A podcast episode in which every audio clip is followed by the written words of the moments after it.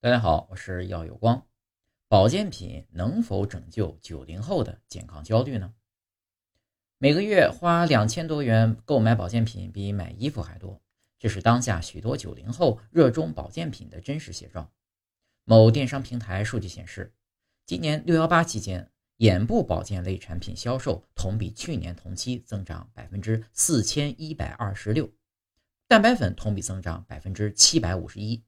维生素类产品同比增长百分之三百八十七，其中九五后、零零后成消费主力，活跃用户同比增长百分之一百二十六。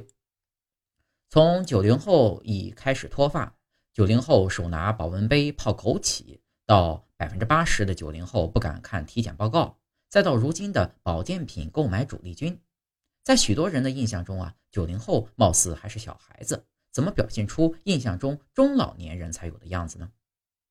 不由想到了前段时间引发广泛争论的杨天真的“为什么不可以为了工作牺牲身体”的言论。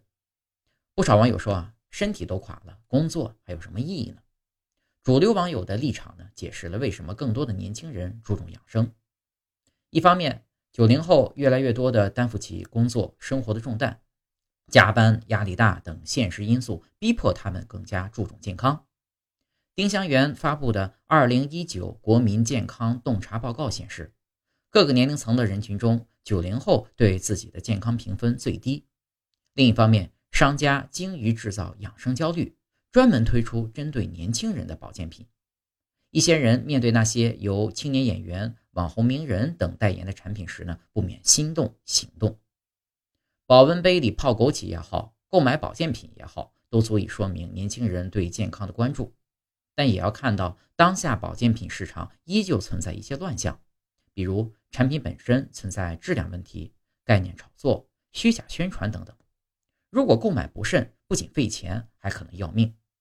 比如说，据报道，曾经在网上火爆一时的褪黑素，宣称有延缓衰老、改善睡眠的作用。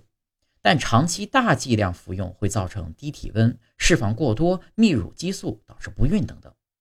有医生指出，全球范围的医院对褪黑素的使用是慎用模式。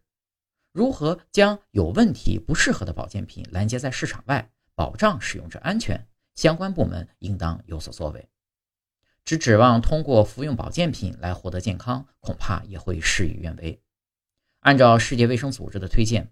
最好的养生就是健康，就是坚持健康的生活方式，合理饮食，适量运动，戒烟限酒，心理平衡。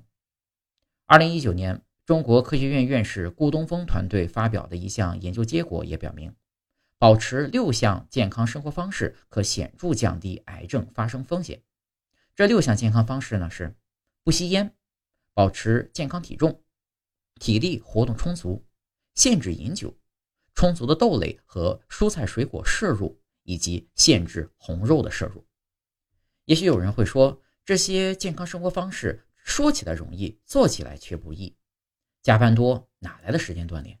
应酬多，怎么可能不喝酒不抽烟？